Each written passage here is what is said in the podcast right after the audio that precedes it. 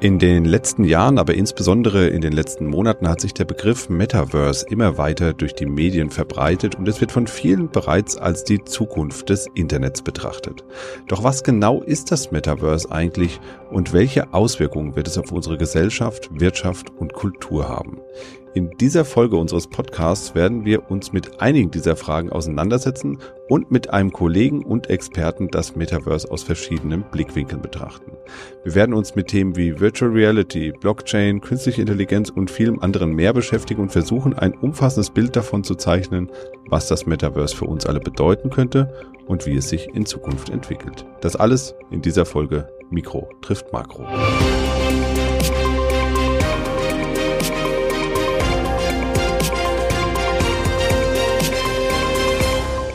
Hallo und herzlich willkommen zu einer neuen Folge Mikro trifft Makro. Heute senden wir ausnahmsweise mal nicht aus dem üblichen Studio der DK Bank, sondern aus dem Studio der OMR am Rande einer großen Digitalkonferenz in Hamburg. Und neben KI ist natürlich auch das Metaverse eines der Themen hier auf der Messe die hier sehr intensiv und sehr genau besprochen werden. Und da das Thema vor allem sehr technisch geprägt ist, begrüße ich heute mal nicht unseren Chefvolkswirt an meiner Seite, sondern meinen Kollegen Ernesto Pereira, der sich den ganzen Tag eigentlich mit Themen wie Blockchain, Metaverse und künstliche Intelligenz in der Dekabank beschäftigt. Hallo Ernesto. Hallo zusammen, danke für die Einladung. Ja, bevor wir in das Thema Metaverse so richtig einsteigen, erzähl unseren Zuhörerinnen und Zuhörer doch vielleicht mal kurz, was ihr so macht in der ODF, in der Open Digital Factory, wie das bei uns heißt. Da forscht ihr ja an allerlei verschiedenen Sachen. Was sind denn so die Themen, die ihr da macht und wer arbeitet da eigentlich so? Also, ich denke, es ist auch immer wichtig, äh, damit anzufangen, wie ist das denn, äh, wenn ich in diese Innovationslabor arbeite? Wenn ich meine Freundin sage, ich arbeite in einer Bank, dann denken die immer, ich arbeite mit Anzug und alles, mit Schlips. Das gehört natürlich dazu. Aber es gibt auch einen Platz bei uns in der Bank, wo wir uns mit äh, Zukunftstechnologien beschäftigen müssen, weil das gehört auch zu unserer langfristigen Strategie, dass wir immer dabei sind bei diesen neuen Entwicklungen. Das heißt, ähm, diese Innovationslabor, die Open Digital Factory, die ist dafür gedacht, äh, den Platz und die Ressourcen zu geben, damit wir uns mit Technologien wie zum Beispiel Blockchain, KI, äh, Robotik etc. beschäftigen können, auseinandersetzen können, auch neue Produkte oder neue Ideen entwickeln, ohne diese ganze, ähm, sage ich mal, strenge Prozesse, die man normalerweise in einer Bank hat. Das heißt also, da arbeiten jetzt nicht nur unbedingt Programmierer oder so, sondern auch Menschen, die sich sehr konzeptionell einfach mit den Themen auseinandersetzen. Richtig, also wir sind ein multidisziplinäres Team äh, mit äh, sehr vielen verschiedenen Leuten aus ganz vielen verschiedenen Hintergründen. Ich zum Beispiel der Krypto-Verrückte aus El Salvador, der nur, der nur äh, über Bitcoin und so redet. Aber wir haben auch natürlich Kolleginnen und Kollegen, die zum Beispiel Marketing studiert haben oder auch eben Finanzen etc. Also es ist wirklich sehr heterogen. Klingt auf jeden Fall super, super spannend und ähm, ja, in der Bank arbeiten, keinen Anzug tragen müssen, Zukunftsthemen. Also eigentlich klingt das nach einem wunderbaren Arbeitsplatz, muss das, ich sagen. Das macht mega viel Spaß und wir suchen natürlich immer wieder äh, nach äh, neuen Kolleginnen und Kollegen, also ja, ich denke, das wird wahrscheinlich so der, der Punkt sein, wo viele denken, ja, also die Deka ist nicht so langweilig, wie ich dachte. Also zuerst, äh, wenn die zu uns kommen und, und sich anschauen, was wir so machen in der ODF, ist immer die Reaktion, also ich hätte nicht gedacht, dass eine Bank so viel Spaß machen kann.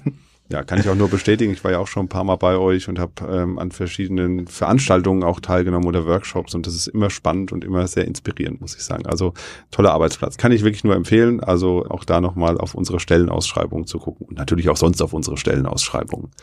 Kommen wir aber mal zum eigentlichen Thema, zum Metaverse. Man verbindet ja immer noch sehr stark den Konzern Meta, also den Facebook-Mutterkonzern mit diesem Wort, weil die haben es natürlich schlau gemacht. Die haben sich einfach so umbenannt und auf einmal hieß es, das Metaverse ist quasi Facebook 2.0. Und auch in der Vergangenheit gab es ja schon mal so Versuche, sowas wie so ein virtuelle Welten zu schaffen. Ich erinnere mich da an Second Life zum Beispiel. Ich weiß gar nicht, wann das genau war. Das war so mit äh, der Anfang der 2000er, irgendwie sowas, 2005 mhm. oder so, ja.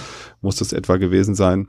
Was ist denn jetzt das Metaverse eigentlich genau und wie unterscheidet sich denn von sowas wie virtueller Realität oder von so digitalen Welten? Ich meine, im Endeffekt ist ja jedes Computerspiel eine Art Metaverse wahrscheinlich. Mm, jein. Also ich finde das Wort Metaverse eigentlich sehr schön. Das kommt aus einem Roman von den, äh, von einem meiner Lieblingsautoren, der Neil Stephenson. Snow Crash heißt der, der Roman, kann ich nur empfehlen. Das ist mega krass und abgefahren. Also da geht es darum, äh, es ist eine dystopische Welt in der Zukunft, wo die Leute sich zurückziehen in diese digitale Welt. Das heißt das Metaverse, also Metaverse äh, kann man schon ein bisschen verstehen wie äh, ein Universum, der aus vielen kleinen Universen besteht, die miteinander interagieren können. Und das ist eigentlich das Konzept dahinter, dass man da sozusagen diese, in dieser virtuelle Raum sehr viele verschiedene parallele Welten hat, die miteinander interagieren können. Und wie das sich auswirkt in der, echte, in der echten Welt ist, man hat äh, diese virtuelle Welten, die sind alle immer 3D, die sind alle immer immersiv. Und natürlich waren die Kollegen von äh, Meta sehr klug und die haben sich einfach den, den Begriff für sich genommen. Aber ähm, natürlich ist Metaverse viel mehr als nur das, was, äh, was äh, Facebook macht oder Meta, sondern das hat sich entwickelt in eine Bewegung für die dezentralisierte Gesellschaft, also Decentralized Society. Das ist ein philosophischer Ansatz, der versucht, aus der Community heraus Räume oder Plätze zu schaffen in diese digitale Welt, wo man sich selbst verwirklichen kann oder wo man seinen eigenen Platz finden kann. Und äh, das kommt vielleicht ein bisschen zurück zu dieser ursprünglichen Bedeutung von Metaverse aus dem Roman, wo man diesen Platz hat, äh, um sich zu verwirklichen. Und äh, dabei kommt vielleicht auch der Bezug zu Web3, äh, zu Blockchain etc können wir später vielleicht ein bisschen in Details gehen. Aber das ist sozusagen, also philosophisch gesehen, ist das Metaverse viel, viel mehr als nur VR, sondern es hat auch gesellschaftliche Aspekte, die man auch betrachten sollte. Ja, ich, ich denke da immer so ein bisschen zurück an die Zeit, als es mit dem Internet so losgegangen ist. Da haben sich ja auch viele noch gar nicht vorstellen können, wie stark das unseren ja, Arbeitsalltag, unser Leben eigentlich auch äh, beeinflussen wird. Also heute findet ein Großteil unseres Lebens, unseres Arbeitslebens, unseres privaten Lebens auch im Internet statt und über das Internet statt.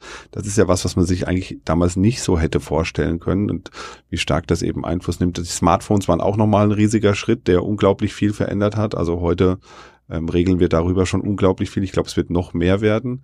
Ist es denn beim Metaverse auch so, dass wir davon ausgehen müssen, dass diese Bewegung unglaublich starken Einfluss haben wird auf die Art und Weise, wie wir leben, wie wir arbeiten? Also wir hatten vorhin ein bisschen diskutiert über dieses Experiment von Google, die, die Google Glass. Ich denke, es gibt eine Grenze, also diese äh, Uncanny Valley heißt das auch, äh, wo eine Technologie viel zu interessiert wird und dann wirkt das abstoßend und nicht attraktiv. Und ich denke, beim Metaverse wird es genauso sein. Also das wird bestimmt sehr viele Aspekte des, des Lebens ändern, aber nicht so, wie man, wie man es sich vorstellt, wo alle, alle mit dieser komischen Brille herumlaufen und äh, komplett äh, verloren sind in diese digitale Welt. Oder eben gerade nicht mehr laufen, sondern nur noch mit so einer Brille rumsitzen irgendwo in der Ecke. Genau, wie, wie den Film bei beim äh, Surrogates gibt es zum Beispiel als Film, da ist es ja so ähnlich. Genau, ne? genau, ja. Ähm, also ich denke, das wird nicht so intensiv sein, weil also das bringt auch keinen Vorteil. Ich denke, der Metaverse ist, wie gesagt, eigentlich so gedacht als ein Raum, wo man sich äh, vielleicht selbst finden kann oder wo man sich selbst verwirklichen kann oder vielleicht, wo man einfach Kreativität ohne Grenze erleben kann. Also ich kann mich zum Beispiel ein Grundstück kaufen in Metaverse und ich kann mir dort äh, ein völlig verrückte, ein, ein völlig verrückten Haus bauen, der in der Wirklichkeit gar nicht möglich wäre. Und da kann ich meine Freunde einladen und können wir uns dort treffen. Ich kann vielleicht dort vielleicht, äh, Kunst oder so ausstellen. Das sind Sachen, die vielleicht in der ersten Welt nicht wirklich so äh, möglich wären. Und ich denke, diese, dieser Aspekt von äh, grenzenlose Kreativität ist vielleicht der Knackpunkt, was äh, vieles ändern wird. Ähm, das sieht man auch vielleicht bei den industriellen Metaverse, das, das gibt es auch. Zum Beispiel Autohersteller haben schon äh, Metaverse-Plattformen, wo die Kollegen ähm, in 3D arbeiten können, zusammen, um zum Beispiel Autoteile zu verfeinern oder, wie, oder zu diskutieren. Und ich denke, das ist auch so ein Aspekt von grenzenloser Kreativität, weil da ist man nicht begrenzt auf die normale physische, physische Regeln, wie man es so kennt auf der ersten echten Welt.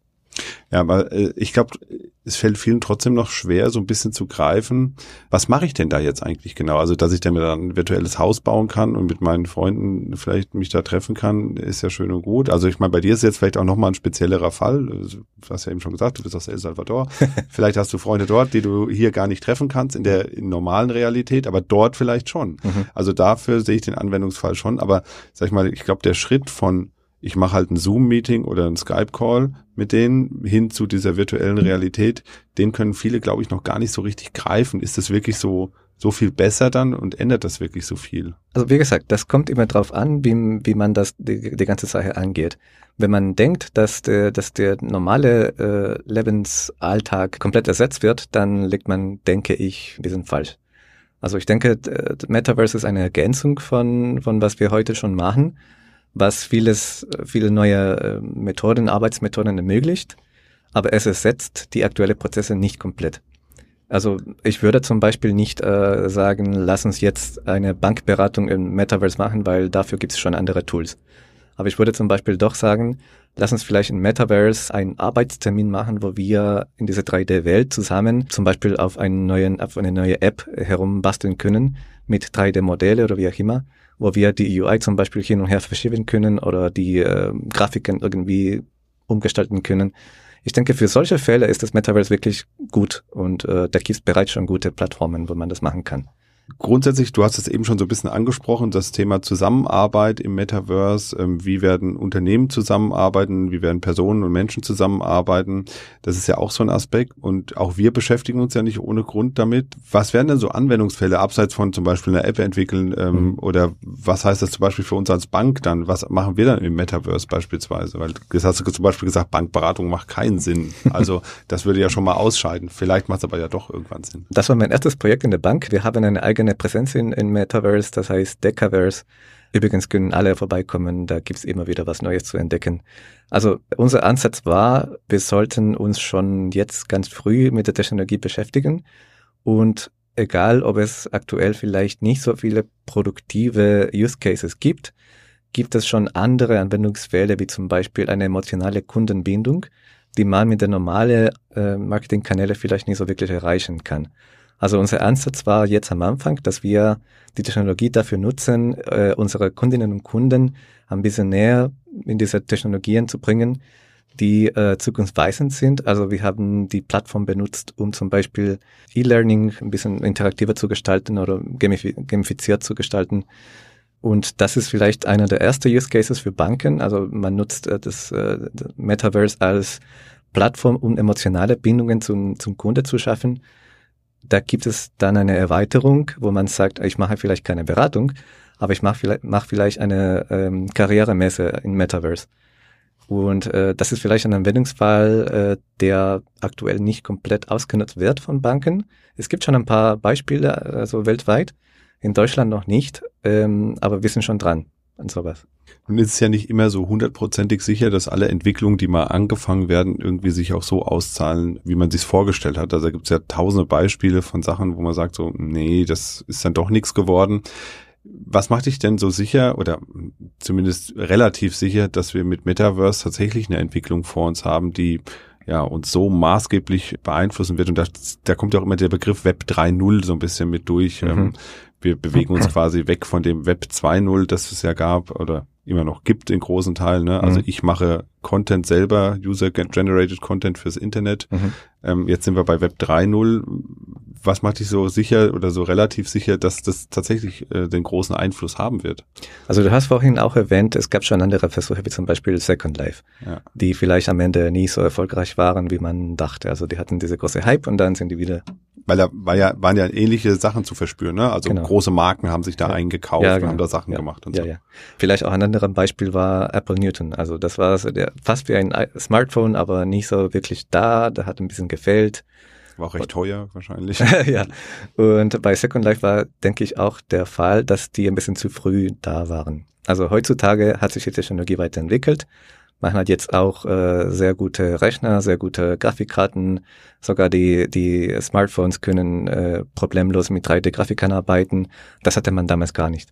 Und man hat auch natürlich jetzt die Entwicklung äh, Web 3, was du äh, auch äh, erwähnt hast, wo man nicht Inhalte nicht nur lesen und äh, schreiben kann, sondern auch besitzen.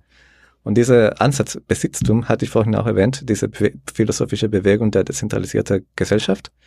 Es geht darum, dass wir Intermediäre nicht mehr brauchen. Also ich brauche jetzt kein, kein Institut oder keine Institution, die zum Beispiel mein, meine Identität bestätigt, sondern in Metaverse habe ich zum Beispiel einen Avatar, der als NFT in der Blockchain gespeichert ist. Und diese NFT oder diese Avatar ist jetzt meine digitale Identität. Und die kann ich hin und her verschieben, die, die kann ich überall benutzen, zum Beispiel, ohne dass mir zum Beispiel eine Behörde oder wie auch immer bestätigt, dass, dass ich es bin. Dann gibt es noch zum Beispiel die Möglichkeit, äh, dass ich Inhalte besitzen kann im Metaverse, wie zum Beispiel ein Haus oder wie auch immer einen, einen digitalen Hund. Also es gibt, es gibt alle möglichen Sachen im Metaverse. Und das hatte man vorhin nicht. Und ich denke, das ist auch ein, ein Teil der, dieser neue Wirtschaft, die, die sich jetzt äh, aufbaut, wo die Banken zum Beispiel auch Interesse daran haben, mit, äh, mitzugestalten. Ähm, also wir zum Beispiel als Bank hab, haben schon einen sehr konkreten Fall. Also wir werden auch digitale Assets irgendwann mal verwalten müssen, weil das geht nicht weg, das ist schon da und das äh, wird noch breiter gehen in der Gesellschaft. Und wir müssen uns damit beschäftigen. Mhm das ist auch vielleicht ein, ein, ein guten Use Case Metaverse für die Bank, wo wir sagen, ja, cool, dann hast du auch einen digitalen äh, Schließfach oder digitale Tresor bei uns, wo du deine ganze NFTs, deine digitale Identität und dein digitalen Haus, wie auch immer, bei uns aufbewahren kannst oder deine Kunstwerke, die auch ab und zu relativ teuer zu kaufen sind. Nun hat ja jede technische Entwicklung auch so ein bisschen immer so, so ein Gefahrenpotenzial, nenne ich es jetzt mal. Und ähm, gerade wenn wir uns jetzt über Identitäten unterhalten, die dort gespeichert werden, ähm, über vielleicht private Daten, die dort geteilt werden, die dort mitgetrackt werden können, ist ja das Thema Privatsphäre, Datenschutz da sicherlich auch ein Riesenthema. Wie sind denn da die Entwicklungen oder wie soll denn sichergestellt werden, dass genau diese Herausforderungen in Bezug auf Privatsphäre, Datenschutz ähm, auch im Metaverse eingehalten werden? Und wie greifen vielleicht Regulierungsbehörden da ein oder gibt es da schon Tendenzen? Weil ich kann mir ja vorstellen, dass das definitiv der Fall sein wird, dass die Behörden sich das schon sehr genau angucken werden. ich sage immer als Beispiel, wenn heute einer erst das Fahrrad erfunden hätte, dann hätten wir garantiert eine Kennzeichenpflicht, eine Helmpflicht und eine Versicherungspflicht. Aber ja. zum Glück hat es einfach früher stattgefunden, da gibt es das alles nicht und wir können es einfach benutzen. Ja, du hast jetzt mehrere Aspekte erwähnt. Äh, das erste wäre vielleicht Privatsphäre. Also du hast jetzt zwei Tendenzen in, Meta, in dieser ganzen Metaverse-Industrie. Entweder gehst du der zentralisierte Weg, sprich äh, Meta zum Beispiel, also Unternehmen, die Plattformen betreiben oder entwickeln und die natürlich Interesse daran haben, so viele Daten wie möglich zu sammeln, weil das ist, äh, womit die Geld verdienen. Jeder weiß, äh, wie Meta Geld verdienen heutzutage. Ja. Und wenn man sich überlegt, okay, cool, und wenn ich jetzt äh, äh, in, in meine digitale Welt äh, dann über immer getrackt werde, dann haben die meine, mein ganzes Leben getrackt. Wir wissen ja auch genau, wo ich rumgelaufen bin im Metaverse. Genau, so, ne? genau, ja. Und du hast auf der anderen Seite diese, diese ähm, dezentralisierte Communities, die auch Metaversen bauen, zum Beispiel äh, Decentraland etc. Das sind eher die Web3-Ansätze oder diese, diese philosophische Truppe der Leute, die sagen, okay, lass uns alles dezentralisieren wo, wo jeder dafür zuständig ist, seine eigenen Daten irgendwie sicher abzuspeichern, wie auch immer. Genau, da gibt's eben dann keinen Konzern, der das genau, alles äh, so überwacht, sondern das ist quasi, jeder macht sein eigenes ja. Ding. Also wie wenn ich jetzt eine eigene Website bauen würde, die ist ja auch mir nur und ich muss alles sicherstellen. Ja, und vielleicht da kommt der nächste Aspekt. Also viele denken Blockchain gleich Kriminalität oder gleich äh, nur Verbrecher sind da unterwegs oder ich kann da alles versch äh, verschleiern. Blockchain ist eigentlich äh, extrem transparent. Also alles, was passiert auf der Blockchain, ist immer für immer einsehbar und öffentlich zugänglich. Das heißt, äh, wenn ich zum Beispiel meine dezentrale digitale Identität irgendwas tue, wie zum Beispiel mit meinem Avatar habe ich jetzt ein paar Decker-Sneakers gekauft oder wie auch immer. Übrigens, das, das gibt's auch Decker-Sneakers im Metaverse. dann ist es natürlich immer für immer gespeichert auf der Blockchain. Und dann ist dann der Ansatz, wo man denkt, ja gut, äh, wir sind alle irgendwie pseudonym unterwegs. Und dann ist äh, mein Anspruch an Privacy ein bisschen anders, weil vielleicht weiß nicht jeder unbedingt, dass dieser Avatar dann in der in echten Welt der Ernesto ist. Äh, also ich kann es entweder sagen, ich bin Ernesto, oder ich sage es einfach nicht und dann bin ich pseudonym unterwegs. Bei den Konzernen, äh, Metaversen, also wie Meta, wie auch immer, dann ist natürlich meine echte Identität immer verknüpft zu meinem Avatar und jeder weiß, wer ich bin und dann weiß der Konzern auch, wer ich bin und dann werden die Daten immer zu mir zurückverfolgt. Die Regulatorik ist auch ein interessantes Thema, da gibt es auch verschiedene Ansätze weltweit. Du hast auch äh, gesagt, ich komme aus El Salvador, der sehr liberal ist, sage ich mal, mit den ganzen äh, Blockchain-Entwicklungen. Also bei uns ist äh, Bitcoin die Nationalwährung mittlerweile. Und äh, bei uns ist zum Beispiel auch jeden freigelassen, neue Blockchain-Produkte aufzubauen und bezahlst du keine Steuer etc. In der EU zum Beispiel ist das vielleicht ein bisschen anders. Also hier sind ja, jetzt Bürokratie. Hier ist, äh, ja, also hier ist der Ansatz ein bisschen mehr, äh, der Staat sollte die Kontrolle nicht verlieren, was nicht unbedingt schlecht ist. Also ein bisschen, ein bisschen Überwachung ist immer gut oder ein bisschen Regulierung ist immer gut. Und hier hat man schon ein paar Ansätze gemacht, wie zum Beispiel diese neue Gesetz, die Mika, die die digitale Assets reguliert, aber NFTs eben nicht. Also es gibt immer noch Lücken in der Regulatorik, die noch nicht komplett geschlossen sind. Und die Bewegung äh, aktuell beim Europaparlament geht eigentlich in Richtung zu viel Überwachung und zu viel Vorsicht. Wie das am Ende in der, in, der Gesetzgebung reflektiert wird, ist noch offen. Ist gut zu regulieren, aber nicht, nicht zu das Extreme, wie manche sich das vorstellen. Und äh, in den USA mittlerweile gibt's auch äh, extrem viel Unklarheit. Da ist der, die SEC irgendwie plötzlich zuständig für, für die ganze digitale Assets. Also und, die, das ist die amerikanische Börsenaufsicht. Genau. Also, ne? Äh, und äh, im Kongress gab es äh, zuletzt auch ein paar Kämpfe darüber. Also ist wirklich die SEC dafür zuständig oder braucht man eine neue Behörde? Also da ist, da herrscht immer noch mehr Unklarheit als hier. Du hattest jetzt ja auch ein paar Mal schon äh, gesagt, ja, dass im Metaverse auch die Blockchain äh, eine wichtige Technologie ist, Kryptowährungen wichtig werden, in dem Metaverse auch. Und ähm, ja, man, man hat, nimmt es ja ein bisschen anders wahr. Also derzeit, so wenn man so die Medien äh, studiert, dann tauchen Kryptowährungen hauptsächlich mit Spekulation auf mhm. oder mit Kriminalität. Ja, Geldwäsche etc. wird da immer unterstellt direkt. Mhm. Warum sind denn diese beiden Technologien so wichtig? Und wir reden jetzt ja bewusst von den Technologien und nicht von dem vielleicht, was an Spekulation oder oder sonstigen dahinter steht. Aber die Technologie scheint ja immens wichtig zu sein, um das Metaverse so aufbauen zu können. Ja, und nicht nur das Metaverse, sondern vielleicht auch sehr viele industrielle Prozesse oder Finanzprozesse in der Zukunft. Erstmal den Bezug zwischen Metaverse und Blockchain. Es geht darum, dass der Besitztum von zum Beispiel ein Haus oder wie auch immer auf der Blockchain gespeichert wird.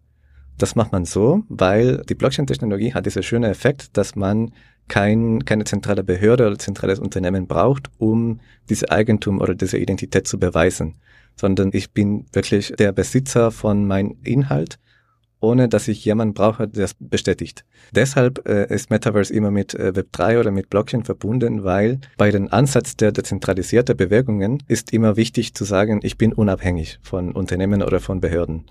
Bei den äh, Konzern-Metaversen, äh, wie zum Beispiel Meta, wie auch immer, da gibt es zentralisierte Ansätze. Also da werden die Daten, Daten bei den Konzernen gespeichert, da hast du dann diese ganze Privacy-Probleme, weil die Daten werden auf irgendeinen Server gespeichert, der dieser Unternehmen gehört und dann, damit können die alles machen, was die wollen. Deshalb viele äh, Futurologen denken, die Zukunft der Metaverse gehört dezentral und nicht zentral. Ist auf jeden Fall super viele spannende Aspekte. Wir können jetzt auch wahrscheinlich nur so ein bisschen an der Oberfläche kratzen. Also ich meine, ich finde, wir haben schon ganz gut gekratzt. Also wir sind schon ein bisschen, bisschen tiefer eingestiegen. Zum Schluss vielleicht nochmal so eine kleine philosophische Frage. Eigentlich hast du das auch schon beantwortet so ein bisschen. Was denkst du denn, wie stark werden denn äh, normale Realität und Metaverse oder Digitalität, wie man sie dann auch nennen könnte, wie stark wird das miteinander verschmelzen? Also wie viel Zeit werden wir denn zukünftig im Metaverse verbringen und wie viel Zeit im realen Leben? Also wir verbringen schon relativ viel Zeit in einer Art Metaverse, also in unsere Handys. Und ich denke, es wird genauso sein. Also das wird äh, einfach nur ein neues Medium sein. Die ethische Frage ist, äh, ob wir diese Verschmelzung zwischen Realität und digitale Welt so vorantreiben, dass man äh, die Grenze nicht mehr erkennt am Ende. Weil ich denke, das ist auch ein bisschen gefährlich, da kann man sich auch ein bisschen verlieren, weil natürlich auf der digitalen Welt kannst du alles machen, was du willst und du kannst dich dort selbst verwirklichen. Aber das ist eine Art Selbstverwirklichung, die, ein bisschen, die eigentlich künstlich ist. Und natürlich gehört auch das echte Leben dazu. Also man sollte auch im echten Leben Erfolge haben oder Raum haben, sich äh, als Person weiterzuentwickeln. Und durch diese ganze Finanzkrisen oder diese ganze Inflation etc haben viele junge Menschen das Gefühl, dass das geht aktuell nur digital. Und deshalb begeben sich viele auf der digitale Welt und versuchen sich dort zu verwirklichen. Ich denke, das ist eher eine gesellschaftliche Frage. Wie können das schaffen, dass die jungen Leute vor allem auch im echten Leben Möglichkeiten haben, sich zu verwirklichen? Hm. Weil ohne diese Möglichkeiten wird sich da, das Digitale und das Reale so verschmelzen, dass die Leute eigentlich ein bisschen verloren gehen könnten in diese, in diese ganze Fantasiewelt. Und das sollten wir vermeiden, denke ich. Ich muss immer so ein bisschen denken an den Film Ready Player One. Der ja. ist ja, der transportiert das eigentlich sehr schön, so dieses, diese Möglichkeit, wie stark man in so eine virtuelle Welt reingeraten kann und wie real die einem selber dann auch vorkommt, weil man die Menschen nur noch von dort kennt. Ja. Und auf einmal trifft man den oder diejenige im wahren Leben und das ist eine ganz andere Person und ähm, ganz anderes Geschlecht und sieht ganz anders aus. Ja. Also genau das äh, ist so das. Das finde ich ganz spannend, dass du eigentlich als jemand, der so enthusiastisch dafür ist, trotzdem sagst, hm. naja, aber wir müssen trotzdem schauen, äh, wir leben halt eigentlich ein reales Leben und das andere ist eigentlich nur ein Medium, ein Mittel zum Zweck, um gewisse andere Dinge auch zu ermöglichen und vielleicht zu nutzen. Deswegen also sehr spannend. Vielen Dank auf jeden Fall für die Einblicke, Ernesto, die du uns hier gegeben hast. Also einmal in den in den Arbeitsalltag von dir natürlich, das fand ich auch schon spannend, da mhm. nochmal reinzuschauen und natürlich in die ganzen Aspekte rund um Metaverse und du hast es vorhin schon mal gesagt, man kann sich das natürlich auch mal selber anschauen, also mhm. wer Interesse hat, bei uns mal vorbeizuschauen, der kann, glaube ich, äh, gibt es eine eigene Website sogar, dekaverse.de heißt es, genau. meine ich. Ja. Da kann man dann tatsächlich auch direkt mal einsteigen, man braucht auch keine Wallet, man kann auch einfach als Gast mal reinschnuppern, mal genau. im Gebäude rumlaufen, mal sich umschauen, überhaupt sich mal so ein bisschen einfühlen in das ganze Thema und wer dann einen Schritt weiter gehen will, der macht sich dann eine richtige Wallet und kann sich dann tatsächlich auch seine digitale Präsenz da erstellen. Also das fand ich zum Beispiel auch sehr spannend, den Prozess durchzumachen mal komplett und äh, meinen ersten NFT zu kaufen und einen eigenen Avatar zu kreieren und so. Also fand ich auch einen spannenden Prozess und ja, muss man sich auch erstmal drauf einlassen. Also es ist ja. ja auch was wirklich komplett Neues. Genau. Also deshalb vielen Dank, äh, Ernesto, für die vielen Einblicke und vielleicht reden wir ja in Zukunft nochmal über ganz viele andere tolle technische Entwicklungen, die ihr in der ODF betreut. Sehr gerne. Vielen Dank. Also auch. vielen Dank und das war's von uns. Machen Sie es gut. Bis bald. Tschüss. Mikro trifft Makro ist ein Podcast der DK Bank. Weitere Informationen zur DK Bank finden Sie unter www.dk.de-dk-gruppe.